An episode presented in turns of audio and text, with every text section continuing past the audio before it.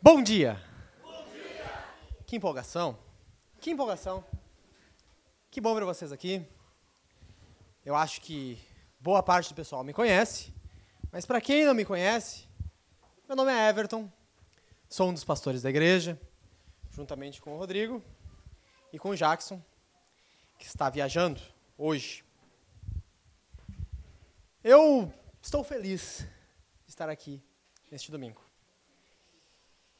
E eu queria perguntar para vocês, como é que foi a semana de vocês? Foi uma semana... E eu faço uma pergunta retórica, porque eu não vou deixar que ninguém fale. Não vou dar minutos para discursos de vocês. Não quero ouvir os seus problemas agora. Mas eu vou dar uma pincelada rápida de como foi a semana, não só na minha vida, mas no âmbito nacional. Nós tivemos uma semana agitada. E sexta-feira foi uma agitação pura. Foi uma agitação pura. As greves explodindo, a cidade, a cidade sendo destruídas, o comércio fechando, as pessoas defendendo os direitos do trabalho sem trabalhar foi uma coisa realmente louca. Eu tive que trabalhar. Tá, eu tive que trabalhar. Mas eu acho que alguns aí, alguns sindicalistas aqui no nosso meio, ou ainda alguns que, por força maior, não puderam trabalhar, não trabalharam. Alguém aí não trabalhou essa semana? Muitos? Muitos não, um número, X que não trabalhou. E é um que não trabalha com alegria, né? Eu admito para vocês, e eu acho que não é só comigo, que a vontade de muitos aqui era não trabalhar na sexta. A minha esposa ficou clamando para mim dar um jeito de não trabalhar. Mas ela não deu um jeito negativo, ela disse assim, meu amor, tu não vai ter como voltar depois. Como é que tu vai ir de ônibus? Eu disse, não, meu amor, eu consegui uma carona para ir para o trabalho. Não, mas como é que tu vai voltar? Vai ficar de ônibus, é desesperador, não faz isso. Não, amor, mas eu consegui uma carona para vo voltar. Ah, que droga. A vontade dela era que eu não trabalhasse. Mas eu admito que o problema não é só com ela. Até certo ponto, eu também não tinha uma vontade de trabalhar. E eu acho que isso não é só comigo, ou é só comigo? Falas para tua própria condenação, hipócrita. Não foi só comigo, foi com vocês também acho que com muitos de vocês. Nós tivemos uma série do trabalho aqui falando dos, do valor do trabalho como Deus valoriza o trabalho. Mas eu acredito que não foi só comigo essa falta de vontade de trabalhar. Foi com muita gente. Se eu vejo em mim, isso eu com certeza vejo em vocês também. Mas por quê? O trabalho é algo bom. Por quê? A gente não quer trabalhar. Eu acho que a gente pode sempre concluir isso de uma forma clara. Não há prazer em nós em trabalhar. Mas é uma coisa que Deus queria que nós fizéssemos. É uma coisa que agrada a Deus. A gente sabe que o, o, trabalho é valoroso, a gente sabe que o trabalho é importante, e a gente não quer trabalhar. E isso não é só um trabalho, é em várias áreas da vida que agradam a Deus e a gente não gosta de fazer. A não ser que vocês sejam santos, super poderosos, vocês também não querem fazer coisas que agradam a Deus. Isso aí tem uma longa natureza de pecado no qual nós podemos explicar. Mas é uma falta de prazer em fazer as coisas que Deus se agrada e, diz, e coisas que também nós ficamos felizes. Porque trabalhar é algo satisfatório. Trabalhar gera uma produção, trabalhar serve a outras pessoas, trabalhar gera um resultado, trabalhar nos faz ficar alegres com receber o ordenado justo no final do mês, ou injusto para alguns mas nos faz receber um salário. É bom, mas a gente não gosta. Eu também tenho um caso de uma coisa que eu não gosto, e não é só sobre trabalho, eu estou me queimando. Não é, uma, não é uma coisa que eu não gosto mais, tá? É uma coisa que eu não gostava. Eu não gostava, é distante da minha vida. Não, não, é, não é sério, isso é sério. Trabalhar, às vezes eu tenho alguns problemas. Mas sobre isso era um problema do passado. alguns anos atrás, quem me conhece, quem acompanha os grupos da igreja ali, Vê a interação do Everton no WhatsApp da igreja. ver a interação do Everton no Facebook da igreja e publicamente no Facebook também. Se vocês verem minha linha do tempo no Facebook, é assim: Everton compartilhou o conteúdo da Vintage 180, Everton compartilhou o conteúdo da Vintage 180, Everton curtiu o conteúdo da Vintage 180, e é só compartilhamento. O meu Facebook é o Facebook de um velho. Porque eu não gosto de interagir, eu não gosto. As pessoas me citam lá nos grupos de WhatsApp da igreja e eu fico, eu fico horas sem me manifestar, porque eu estou trabalhando, eu não vejo, não me interessa, a notificação aparece, eu digo olho depois. Só se alguém disser, bah, eu estou morrendo, minha vida está acabando. Eu, ah, tem que ir lá ver, né? Que droga. E essa retração, essa timidez, há uns anos atrás se manifestava de uma forma muito ruim. Eu tinha, eu, e claro que é só comigo isso, né? Só comigo. Eu tinha vergonha de falar do evangelho. Tinha vergonha de falar de Jesus. Só comigo que isso acontecia, claro, só comigo. Tinha muita vergonha. E eu tinha aquela retração, o sangue esquentava, vai, o que, que eu falo agora? Eu não vou falar nada. Não me sentia à vontade para falar do evangelho. E daí eu tinha um amigo, muito crente ele, muito, muito santo, muito fiel. Bah, esse cara.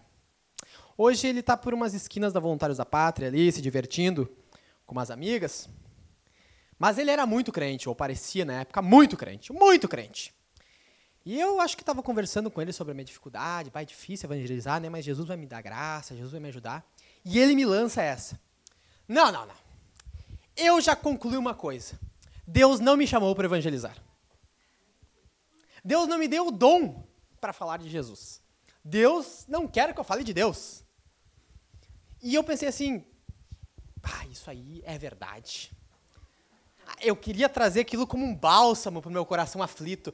Deus está falando, não fale de mim. E eu tentei me consolar com aquilo, tentei, ainda bem que Jesus me mostrou que isso era uma droga. Falar de Jesus é satisfatório. Tanto que quando a gente começa a falar do Evangelho, a gente começa a falar de Jesus, nosso coração se aquece, a gente diz, bah, eu estou em missão, eu sou embaixador de Jesus, estou falando o nome dele, e no final isso nos traz alegria. Mas para muitos de nós, até esse ato se desenrolar, até a gente ver prazer em Deus, há uma restrição. O princípio disso é que antes que Jesus transforme o nosso coração e antes que nós entendamos o peso, o valor de nós sermos participantes da obra dele, nós não temos prazer em fazer coisas que agradam a Deus. A gente dá as desculpas, a gente se esquiva. Não, eu tenho vergonha em falar de Jesus é uma falta de prazer em falar no nome dele. Ah, não, não. Esse cara aí chegou na igreja hoje, eu não vou lá visitar ele. O pessoal está se reunindo para visitar esse membro novo, eu não vou, não vou, tá louco? É só mais um que entrou. Hoje entra um, amanhã saem dois. O cara não tem prazer com os novos convertidos. Ele não se alegra em ver a obra de Deus se manifestando em novos convertidos. Ou o cara diz: Não, eu não vou ofertar, eu não vou participar das ofertas, porque, pô, a igreja só faz gasto, meu. Que ela economize, para de cobrar de mim.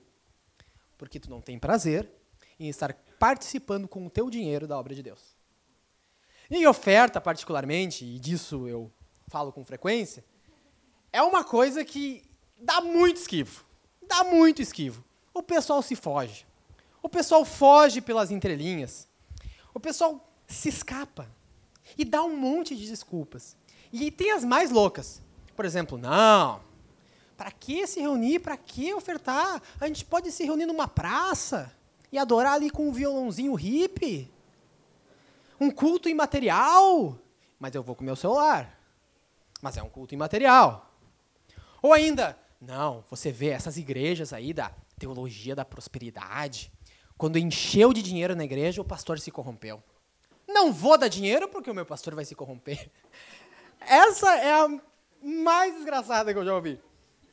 Ou melhor, não, dinheiro não para a igreja não, dinheiro é para pobre. Não, eu vou ofertar na vida do pobre, onde já se viu. Como se uma coisa excluísse a outra, né? O cara tem que ofertar e tem que ajudar os pobres. Ajudar os pobres não exclui o cara de ofertar. E normalmente, quem não oferta também não ajuda o pobre. E no final, não faz nada. O que o cara quer falar com isso é: eu ajudarei com o que eu quiser, se eu quiser, quando eu quiser, do jeito que eu quiser, e eu acho que eu nem tenho dom para ofertar. É isso, é isso no final.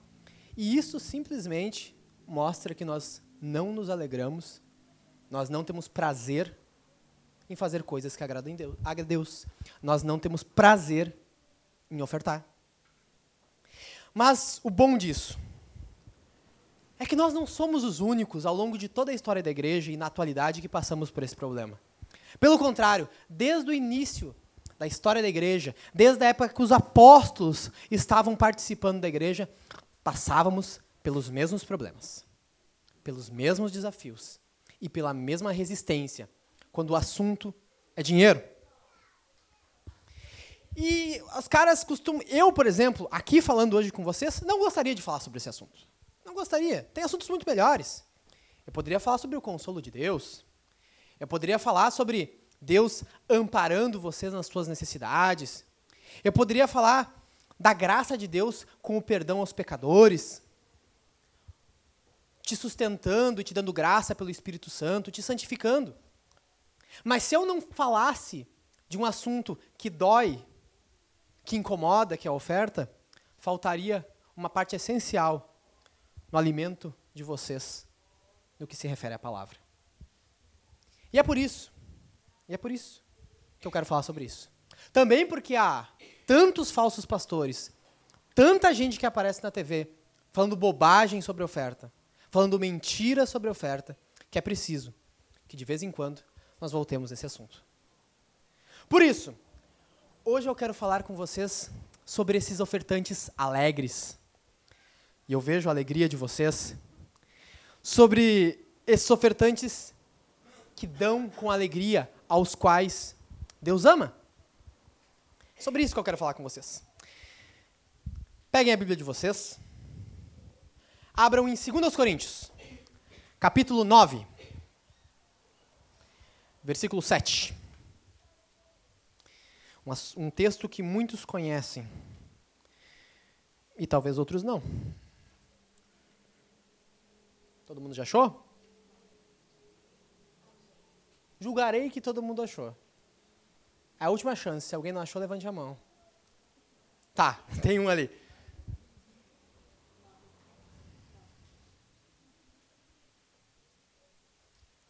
Tá, Achou, Alex? Que bom.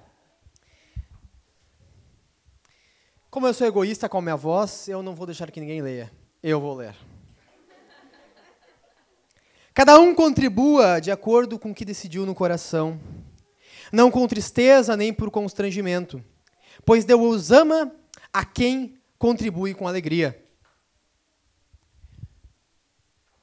Vou dar uma leve pincelada sobre onde nós estamos aqui lendo esse texto. E depois você lê em casa, capítulo 8 e capítulo 9 de 2 Coríntios. É melhor ler todos os 2 Coríntios para se satisfazer de 2 Coríntios. Mas eu vou dar uma pincelada no capítulo 8 e 9. Tinha uma igreja, a igreja da Judéia. Aquela igreja que nós vemos em Atos 2, que é a igreja que dava os seus bens, é aquela igreja que contribuía. E você pensa, aquela igreja é uma igreja muito próspera. Só que neste momento, esta igreja estava passando por uma penúria financeira danada. Essa igreja estava passando por necessidade. E Paulo, vendo isso, ele diz: Eu vou passar pelas igrejas que eu plantei, pelas igrejas que eu tenho contato ali próximo, e vou juntar uma grana para levar para esses irmãos necessitados. E ele começa a passar pelas igrejas, a convidar as igrejas para participarem disso. E essa igreja aqui, que é a igreja dos Coríntios, se prontifica. Não, Paulo, com certeza a gente vai estar ali, ó, juntinho com vocês. E essa igreja era rica, tá? Essa igreja era cheia da grana. Essa igreja não é uma igreja americana. Essa igreja contribuiria. Só que Paulo começou, decidiu, bah, essa igreja aí não se manifesta, essa igreja aí ficou calada, pedi para eles há um tempo e ninguém me falou nada. Vai que eles tenham esquecido, né? A pior das hipóteses. Eu vou mandar uma gente aí na frente, vou mandar uns, uns comparsas meus na frente, uns, uns obreiros meus na frente, para eles já irem organizando tudo, essa oferta, levantando esse dinheiro, para que quando eu chegar na igreja para pegar esse dinheiro, já esteja tudo pronto. E daí Paulo explica para eles: olha, eu quero que vocês contribuam com isso, eu quero que vocês ajudem com isso, com alegria. Eu quero que vocês contribuam com isso com satisfação. E daí ele desemboca nisso. Fala esse texto. O que Paulo queria deixar claro para a igreja é que a participação delas com as suas ofertas deveria ser um momento de prazer. eles precisavam encarar que eles deveriam participar dessa função com alegria, com satisfação e sabendo que Deus ama quem participasse disso. E que não vissem isso como um peso, como um desafio inalcançável. Dando essa pincelada rápida, eu quero falar três pontinhos básicos com vocês sobre esses ofertantes alegres que Deus ama. O Christopher me deixou um aparato tecnológico aqui. Vamos ver se funciona. Primeiro ponto. O que significa, vocês estão se perguntando, o que é ser este que dá com alegria? Vamos lá. A escritura aqui não fala propriamente o que é este homem que dá com alegria, mas fala o que não é. E dessa forma a gente consegue chegar a alguma conclusão. Ele fala: não com tristeza. O que é se dar com tristeza? É aquele que oferta com pesar no coração. É aquele que oferta como um desafio. É aquele que está diante do gasofilácio. Mas quando ele vai depositar sua oferta, é como se um dedo dele estivesse caindo ali. Como se uma gota de sangue dele estivesse sendo depositada no gasofilácio. Gera dor, gera contrição, gera depressão na pessoa. É o lugar onde, o último lugar onde ele queria estar. Um aperto no peito, quase uma dor de morte. É isso aquele que contribui com tristeza. E na verdade isso vai gerar o quê? Quando há 10 reais na carteira dele, em moedas, ele não tira os 10 para dar. Ele não tira 5, ele não tira 1. Ele tira 10 centavos, que é a menor moeda que ele tem. Porque ele quer evitar a dor ao máximo. A dor tem que ser coibida. E ele faz o máximo disso para evitar. Isso é dar com tristeza. Mas dar com alegria é o contrário. Dar com alegria é espontaneidade. Dar com alegria mostra abundância, prazer, satisfação. E quando nós vemos satisfação, nós vemos alguém que quer continuar participando disso, que vê satisfação em participar daquilo, e ou seja, ele faz, ele vai, ele se prontifica e ele dá o máximo que ele pode. Isso é alegria. O próprio exemplo de uma igreja com alegria está aqui mesmo. No capítulo 8, versículo 2, Paulo vai falar da igreja da Macedônia, que é uma igreja pobre, diferentemente dos Coríntios. Mas ele fala, no versículo 2 do capítulo 8, a intensidade da alegria e a extrema pobreza dessa igreja transbordaram em riqueza de generosidade, e isso em dura prova de tribulação. A igreja da Macedônia que é uma igreja pobre, participou dessa contribuição que Paulo queria dos coríntios. E diferentemente dos coríntios, que eram ricos, a Macedônia era pobre. Mas mesmo em pobreza e mesmo em tribulação, eles abundavam em alegria. E depois disso, no versículo 4, você vai ver que eles pediram com insistência para participar disso. Opa, opa, opa, aqui, o que, que eu fiz? Ah. Deu pediram com muita insistência para participar disso. Eles insistiram para Paulo, eles clamaram: Paulo, deixa a gente participar dessa oferta, nós queremos fazer isso, isso nos alegra.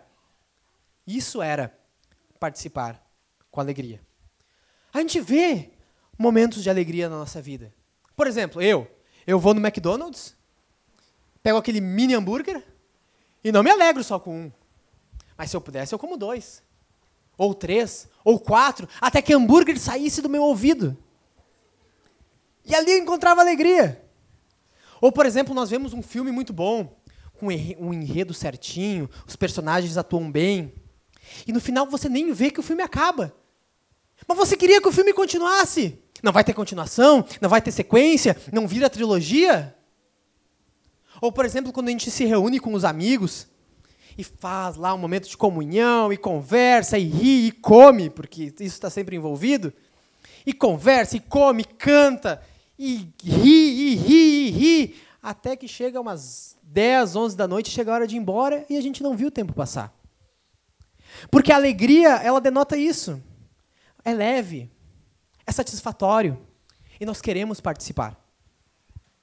Em compensação, tristeza, a gente vê quando a gente encontra Quando nós vemos uma pessoa que nós gostamos muito, não vimos há muito tempo, e ela vai embora, aquilo aperta nosso coração. Nós não queríamos que aquilo acontecesse. Ou o máximo da tristeza, a morte, quando nós perdemos alguém que é estimado por nós. Momento de melancolia, momento de dor. O coração está apertado. Não era o que nós queríamos. Quando nós confiamos muito numa pessoa, ela fala bem da gente, e no final nós descobrimos que ela fala mal de nós pelas costas, ela nos trai, ela nos decepciona. Era o último lugar onde nós queríamos estar. Isso é tristeza. A tristeza da oferta se manifesta nisso. É nesse tipo de tristeza. E ele também fala sobre não dar com constrangimento ou por necessidade. E isso é clássico de brasileiro. O brasileiro gosta disso. O brasileiro gosta de ser coagido. O brasileiro gosta de ser obrigado.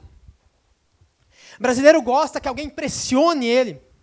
Que o pastor chegue ali, e, é ver, isso pode ser verdade, o pastor chega e diz, meus irmãos, a igreja está falida. O pastor chora assim, a gente vai ser despejado. Não tem outra opção. Você não tem outra opção. Você diz, eu melhor eu participar disso, senão vão todo mundo ficar olhando para mim. Aí na pressão, naquele sentimento, naquele momento emocional, naquele momento em que a necessidade desgraçada é exposta a ti, daí, com muito aperto ainda, o cara contribui. Sabe o que é isso? É uma pessoa que tem uma mentalidade de escrava. Uma mentalidade de escrava. Por quê? Porque o escravo tem um senhor. E o senhor diz para ele o seguinte: Olha, você vai produzir isso. Você vai gerar este resultado do seu trabalho. E você vai entregar para mim. Essa é a tua função, escravo. E o que, o escravo faz? Para não ser açoitado, para não sofrer, ele vai lá, prepara tudo aquilo e devolve exatamente aquilo que o senhor pediu. Mas pergunta para o escravo se era o que ele queria. Não era o que ele queria. E eu falo da mentalidade de escravos, não das pessoas que por falsos pastores foram colocadas nessa situação, mas pessoas que se colocam nessa situação. Pessoas que só contribuem no momento em que é pressionada para fazer isso. Ela não tem iniciativa para isso, até porque não é um momento de alegria. A alegria gera iniciativa. Paulo fala isso. Um pouquinho antes ali da, do versículo 7, no versículo 5, ele vai dizer que ele queria que a oferta dos coríntios fosse uma contribuição, iniciativa própria, e não uma extorsão.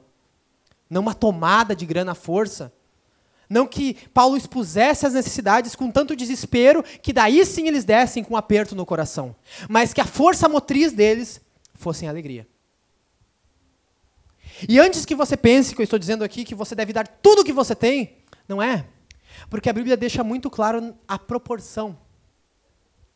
Se você anote aí, 1 Coríntios 16, 2, e aqui o próprio 2 Coríntios 8, 3, leia em casa depois, Paulo vai falar na proporção.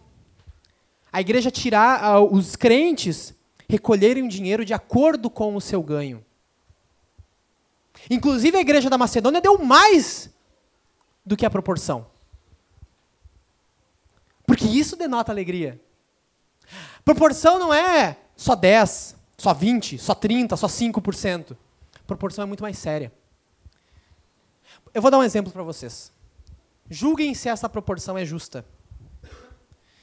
Nós temos um casal. Só o marido trabalha. Dois filhos, a esposa que tem que ser sustentada, vive de aluguel. Ele ganha dois mil reais por mês e dá uma oferta 200 reais, 10%. Ao mesmo tempo, nós temos um rapaz solteiro, que mora com os pais, que trabalha, e ganha 2 mil reais por mês. E ele dá 200 reais. Você acha essa proporção justa? Tu acha realmente que o rapazinho ali que ganha 2 mil e não trabalha está sendo justo na sua oferta? Ou ele quer engordar? Ou ele quer alimentar o estômago? Isso não é proporção justa. Há um mínimo, que é aqueles 10%, mas o teu coração tem que ver realmente o que é justo nessa tua proporção. É isso que você tem que ver. Eu pergunto para vocês uma coisa. Vocês, é, vocês são que nem aquele jovem rico. Aquele jovem rico que Jesus pede para que ele dê os seus bens, para que ele venda os seus bens, para que ele se desfaça de bens, e ele entristece. O coração dele dói. Porque o ídolo dele era a grana. O dinheiro é ídolo de vocês? O dinheiro é o que vocês adoram? Ninguém mexe com o que vocês adoram. Ninguém fala com o que vocês adoram. Ninguém se meta com o ídolo de vocês. Quando fala em dinheiro e quando fala como você deve manter seu dinheiro, eu não quero falar disso. É assim? O dinheiro é o teu ídolo? Tu só é generoso quando a gente tem que expor aqui as necessidades da igreja de forma desesperada, mas até lá tu não faz nada. Você diz que não tem. Não, eu nunca posso. Eu não posso. Eu estou apertado. Eu estou atrasado. Eu estou devendo. Mas quando aparece um dinheiro, daí o teu verdadeiro ídolo é preservado. Isso é mentira. Quando tu oferta, depois de toda essa pressão, tu fica dias pensando: eu não deveria ter feito aquilo. Dói o teu coração depois que aquele dinheiro caiu, dá arrependimento. Um arrependimento maldoso. É isso que tu faz? Olha para o teu ídolo. Vê se tu não está adorando a tua grana.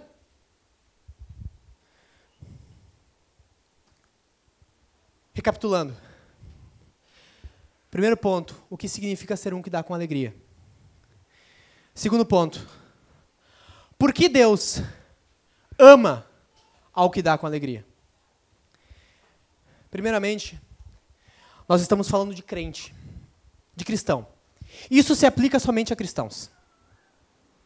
Os que dão com alegria só podem ser cristãos. Deus tem uma graça para todos, Deus ama todos, mas Ele tem uma complacência, uma proximidade especial com os cristãos, porque Ele ensinou esses cristãos a riqueza de dar com alegria. Deus espera isso dos cristãos. Porque o não cristão que é generoso, continua com a ira de Deus sobre ele. Isso mostra que isso é uma característica natural do crente. Deus ama o que dá com alegria porque toda a criação de Deus ela é doadora. Tudo. Toda a criação de Deus é doadora. Por exemplo, pensa no sol, aquela bolota amarelada, brilhosa. O sol dá luz. Pessoal estava sentindo calor aqui por causa da luz do sol. O sol não retém a luz nele mesmo. O sol ilumina, o sol controla a temperatura, o sol permite vida na terra. O sol não retém consigo mesmo. O sol distribui alegremente. Ele distribui o que ele tem. Ele dá a luz com alegria, com satisfação. Ele vive para isso. Pensa na lua. Oh, sou um astrônomo hoje. Pensa na lua. A lua não tem luz própria, se você não sabe. Espero que você saiba. A lua recebe luz do sol, mas ela não retém luz nela mesma, ela distribui, tanto que nós podemos vê-la de noite. Tanto que em noites, em locais isolados, sem energia elétrica, nós conseguimos ser um pouco iluminados pela poderosa luz da lua. Porque de outra forma, ela seria inútil se ela não entregasse o que ela tem, se ela não doasse com satisfação, e de fato ela faz isso, ela seria inútil, ninguém veria ela. As estrelas são um dos grandes exemplos de proporção, porque cada um distribui luz de forma diferente. Tudo, tudo. As árvores, as árvores servem para dar frutos. Se não dão frutos, são morada de pássaros. Se não são morada de pássaros, a gente senta ali e guarda a nossa cabeça da luz, guarda a nossa cabeça do calor, porque ela dá com alegria. Porque são as criações de Deus que dão satisfatoriamente. Não é um peso para eles darem tudo de si. Não é um peso. Os rios passam água, chegam ao mar, entregam água ao mar, e o mar não retém nele, ele leva e forma chuva, e a chuva cai sobre a terra. E nós somos beneficiados com isso, nós recebemos isso. Mas nós somos uma parte, parece apartada, nós somos um homem, nós somos homens gananciosos, a parte da criação de Deus, os únicos que retêm. É como se tivesse uma máquina funcionando e nós fôssemos um pedaço de pedra que cai ali no meio e não se encaixa. Nós estamos batalhando contra a ordem da criação de Deus. O ser humano é o único que retém. E quando eu falo ser humano, eu falo nós. Não é algo à parte de ti, somos nós. Porque tudo isso mostra que Deus dá de forma satisfatória, que essa, a sua natureza, a sua criação, ela distribui com satisfação. Satisfação, prazer. Ao longo de toda a história da humanidade, o homem sempre plantou, sempre colheu, viveu da agricultura. Na é verdade? Eu pergunto para vocês, quando que há alegria no campo? Quando após plantar há uma abundante colheita? Ou quando após plantar há uma colheita minguada, na qual nem os agricultores conseguem viver? Quando há alegria? Se tu acha, se tu sabe que só há alegria na abundância, por que tu acha que Deus vai se alegrar contigo sendo mesquinho? Por que tu acha? Por que tu acha que Deus se agrada da avareza que está no teu coração? Por quê? Olha para a natureza de Deus, olha para as coisas que Deus cria. Deus não suporta mesquinhos. Deus não suporta. Mas não fique cego para isso. Não fique cego para essa verdade. Você pede, Deus me dá dinheiro, Deus me dá dinheiro, mas tu pensa em fazer alguma coisa para Jesus com isso? Ou é só para encher o teu estômago, eu falo de novo, é só para encher o teu estômago, é só para tua satisfação. Você só quer gastar contigo. Tu já pensou? Tu já pensou no décimo terceiro, férias, comissão, promoção ou tudo mais que tu pode receber a mais? Em ajudar, por exemplo, o sustento do pastor que trabalha de forma inconsolável. Tu pensa nisso? Ou tu só pensa em ti? Me diz uma coisa, você quer mesmo, vocês, vocês, vocês querem mesmo que os filhos de vocês, que a esposa de vocês enxerguem vocês como mesquinhos, miseráveis, egoístas, miseráveis? Porque eu vou dizer uma coisa para vocês. É miserável sim. É miserável sim. Porque toda a criação de Deus é doadora. Isso vai contra todo o propósito de Deus. E eu digo novamente, eu falo aqui de proporção. Isso é um mesquinho, miserável, desprezível. No final eu vejo o seguinte, que pessoas assim gostam da teologia da prosperidade. Gostam de uma teologia de ostentação, de consumismo. Agrada. Se isso agrada, deveria ter continuado lá. Recapitulando. O primeiro ponto. O que significa ser um que dá com alegria? Segundo ponto. Por que Deus ama ao que dá com alegria? Terceiro ponto. O Senhor é o mais alegre de todos os doadores. Aí está a chave. Aí está o final. Deus é um doador perfeito. Ele é doador, doador perfeito. Nós falamos que a criação é doadora, mas Deus não terceiriza. Ele é o mais supremo de todos os doadores. E por que ele é o mais supremo de todos os doadores? Porque Jesus é Deus, ele se entregou por nós mesmos. Deus entregou a Deus e não tem nada maior do que isso. Ele é o máximo dos doadores, ele é o último doador, ele é o que dá o máximo. E se tu acha que dá muito, Deus deu muito mais. Deus não se eximiu disso. E ele não deu isso com dor, com tristeza, pensando eu não devo fazer, mas ele deu com satisfação. Era isso que ele queria fazer. A vinda de Jesus, Deus que se fez homem, sua morte na cruz, a ressurreição, a nossa justificação, a santificação pelo Espírito Santo, são coisas que Deus dá satisfatoriamente. Não temas, ó pequeno rebanho, porque é do agrado do vosso Pai dar-vos o reino. Lucas 12, 32. É do agrado de Deus se entregar, é do agrado de Jesus se entregar. Não é com tristeza, não é com dor, não é com abatimento. Não é adorando outra coisa. Quando a gente pensa em Jesus, como nós falamos no sermão de domingo de Ramos, quando nós pensamos em Jesus, entrando em Jerusalém, montado num jumentinho. Nós pensamos que Jesus está vindo entregar a própria vida.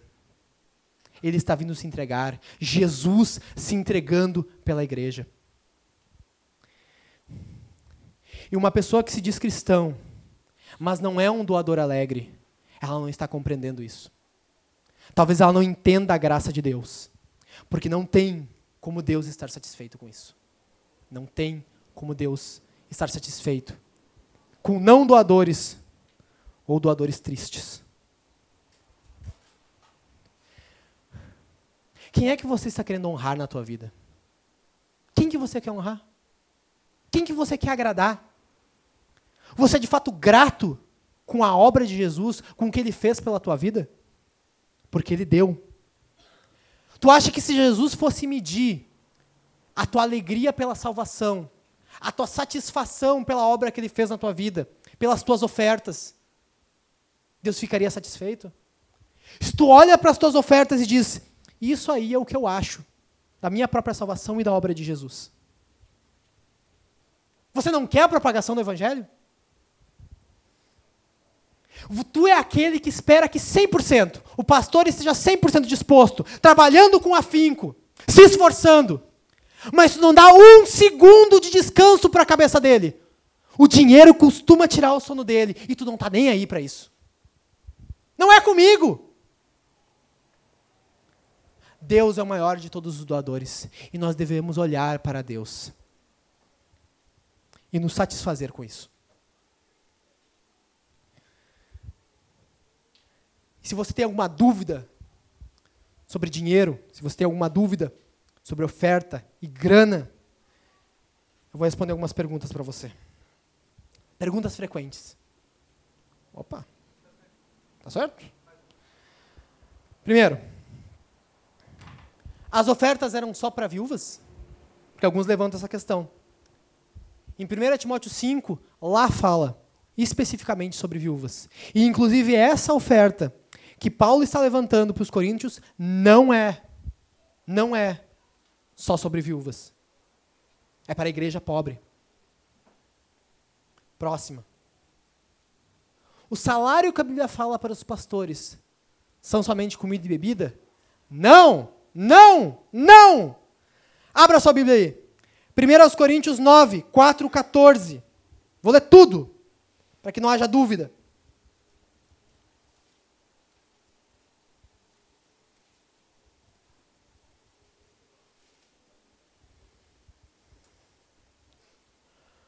Vou ler. Não temos nós o direito de comer e beber. Olha aí, Paulo está falando que ele quer comer e beber.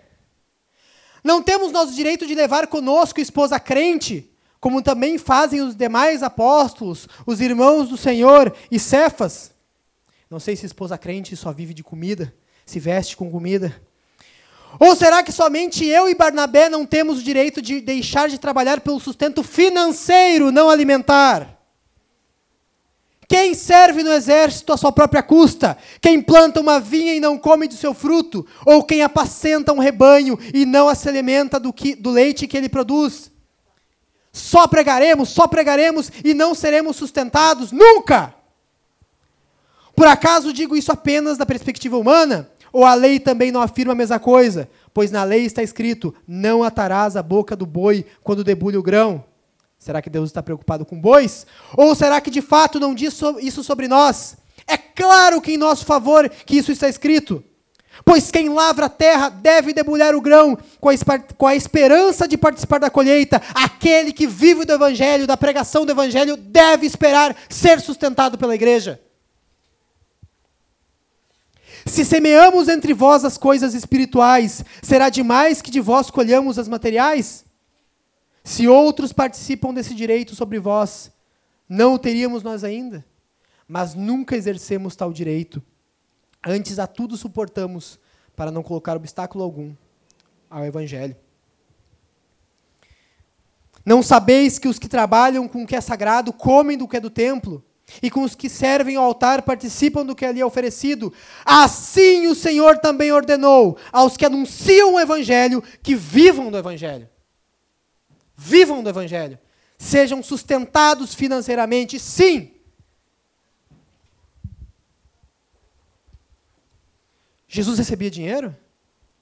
Jesus puro recebia dinheiro? Recebia. E Jesus recebeu oferta de uma viúva pobre, e foi em dinheiro. Eu leio aqui, Lucas 21, 1 a 4. Anote aí. Jesus observava os ricos que colocavam suas contribuições no cofre de ofertas. Viu também uma pobre viúva colocar ali duas moedas pequenas e disse: Em verdade vos digo que esta viúva pobre contribuiu mais do que todos, pois todos aqueles deram o que lhe sobrava, mas ela, de sua pobreza, deu tudo o que tinha para o seu sustento. Ou seja, Jesus recebeu tudo o que ela tinha. Tudo.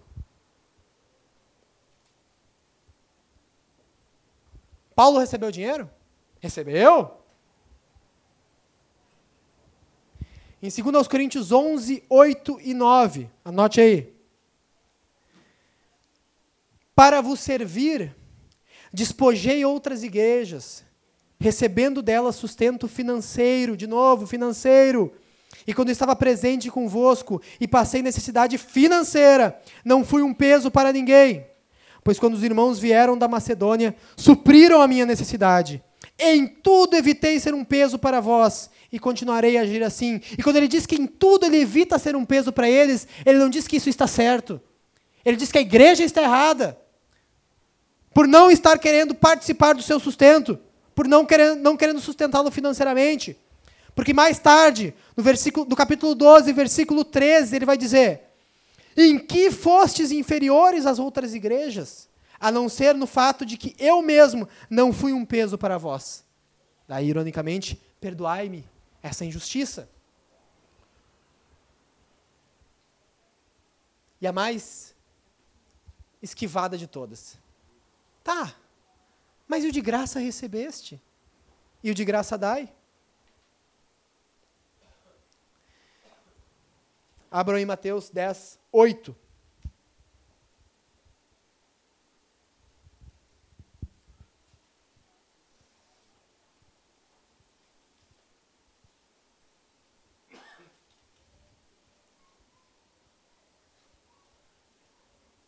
Entendeu?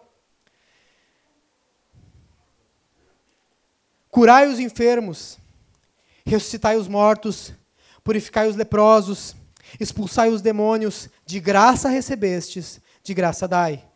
Mas a continuação: não levareis no cinto ouro, nem prata, nem cobre, nem bolsa de viagem, nem duas túnicas, nem sandálias, nem bordão, porque digno é o trabalhador do seu salário.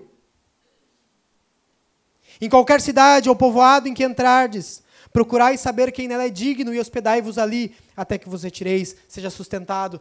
Não viva por si mesmo, alguém vai ter que pagar a conta. E com alegria, a igreja deve pagar a conta do pregador. Com alegria.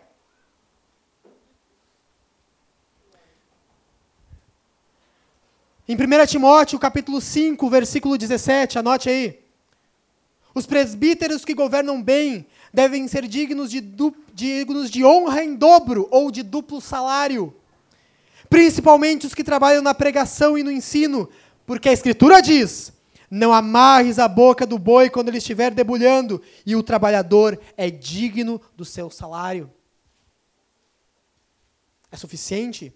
Responde, sana as tuas dúvidas ou as tuas desconfianças. Como curiosidade séria, as pesquisas mostram como os cristãos gastam seu dinheiro. Gastam mais com chicletes do que com missão. Gastam mais com refrigerante e bala do que com missão. Gastam mais com produto de beleza do que com missão. Gastam mais com comidas supérfluas do que com, com, missões. Gastam mais com animais de estimação do que com a missão. Gastam mais com roupas de etiquetas do que com missões. Se um crente compra um eletrodoméstico à vista, ele vai ter, contribuir, vai ter gasto o mesmo dinheiro do qual ele contribuiria com missões por cinco anos. Nós só temos o hoje para contribuirmos. Somente o hoje. Não existe doar no céu. Não existe contribuir no céu. O tesouro de Deus, que é o bolso do homem pobre, não estará pedindo que o encha. Não haverá filhos da necessidade lá. Não haverá pés pequeninos que necessitem de sapatos. Não haverá mãozinhas frágeis que necessitem de pão. Não, haver, não haverá mulheres famintas, nem homens necessitados. Não será necessário construir igrejas. Não será necessário enviar missionários. Não haverá obreiros que tenham necessidade de ajuda. Se houvesse algo que, no qual nós devêssemos, devêssemos lamentar no céu, é que não poderíamos mais participar da contribuição. Para terminar, versículo 12 desse mesmo capítulo de 2 Coríntios 9. Porque o ministrar essa assistência não apenas supre as necessidades dos santos, mas também transborda, transborda em muitas ações de graças a Deus. Deus é glorificado diante da generosidade, da doação alegre dos seus filhos. Resumindo o sermão de hoje, qual é o principal pecado? Avareza. Avareza. O homem que retém e não participa, não contribui com alegria. E Jesus e Deus, em Sua infinita misericórdia, está nos conclamando hoje, nos levando para que cheguemos com arrependimento e voltemos aos trilhos da criação de Deus. Vamos recorrer a Jesus e a Sua obra. Você precisa se arrepender desse pecado. Sim, você. Você precisa abandonar esse ídolo e se voltar para o único Deus. Jesus é o doador perfeito. Se fez carne, andou nessa terra, supriu as necessidades de muitos e por fim entregou a própria vida. Não foi que nem o egoísta Adão que só pensa nele. O Espírito Santo pode transformar vocês. Essa é a boa notícia. A boa notícia é que Jesus morreu por esse pecado. E que o Espírito Santo pode nos transformar em doadores alegres. Pode nos transformar em doadores satisfeitos. E quando nós falamos em missão, saibam que o dia a dia de vocês em missão e as ofertas de vocês sustentam a obra do Evangelho. São as duas coisas. Não se exima de nenhuma delas. Pensem comigo. Se a nossa igreja parasse de ter esses problemas. Se os irmãos recebessem isso e se transformassem em doadores com abundância os nossos problemas com ofertas acabariam. Nós poderíamos trabalhar muito mais. O nosso pastor, o Jackson, seria remunerado de forma justa, de forma justa, de forma digna. Se dedicaria muito mais ao trabalho do Evangelho. A nossa dispensa estaria cheia. Nós teríamos uma dispensa. Nós poderíamos servir aos irmãos necessitados e àqueles que constantemente chegam na igreja pedindo ajuda. Nós poderíamos melhorar o nosso trabalho na vila aqui em frente. Poderíamos, de fato, levar comida aos necessitados. Ações concretas que, por dinheiro, muitas vezes nós não conseguimos realizar. Nós teríamos dinheiro para contribuir com outros pregadores que estão pregando o Evangelho nos mais longínquos cantos desse estado. E que essa graça de Deus irrompesse sobre outras igrejas e outras igrejas de forma generosa também enviassem pastores para os mais longínquos cantos de nosso estado, e o evangelho chegaria a todos. Imagine isso. Vamos orar? Vamos se colocar de pé?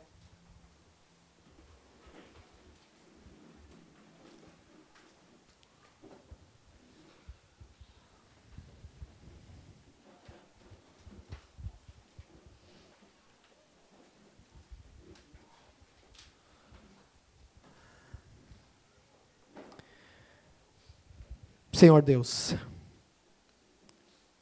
Senhor, nós buscamos em Ti refúgio. Chegamos com arrependimento diante do Senhor. Perdoa-nos, Senhor, por alimentar, sustentar e adorar ídolos que não são o Senhor, que não são o único Deus verdadeiro. Senhor, ajuda-nos a enxergar as ofertas e as contribuições de forma alegre, satisfeitos. Ajuda-nos, Senhor, a contribuir com alegria. Ajuda-nos, Senhor, a entender a que essa palavra entre em nosso coração e ele transforme o nosso coração abatido e nos faça, Senhor, entrar nos trilhos da tua criação. Que olhemos as nossas despesas, olhemos os nossos gastos e de forma prática, Senhor, participemos e contribuamos.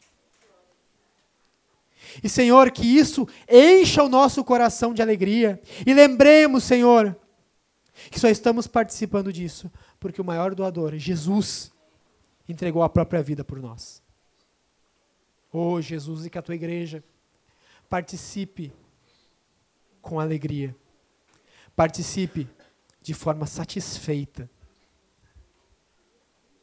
Ouça a oração da tua igreja, Senhor, que está arrependida e que busca e pede ao Espírito Santo que alegre o seu coração para contribuir. Em nome de Jesus, eu oro. Amém.